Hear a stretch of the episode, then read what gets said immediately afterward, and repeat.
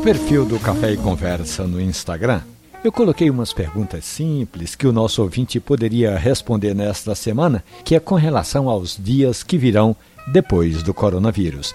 Que cafeteria você vai visitar primeiro? Qual será o método que você vai preferir? Pode ser um cappuccino, um coado, um expresso, enfim, passe lá e dê sua opinião. Foi aí que o nosso ouvinte, o Rodrigo Toscano, que mora no Jardim Atlântico, em Olinda, escreveu foi logo a história da vida dele. Rodrigo conta que o hábito de beber um cafezinho ele adquiriu quando ainda estava estagiando numa agência bancária na cidade e olha que lá se vão mais de 20 anos. Primeiro foi com o cafezinho revigorante da Dona Graça.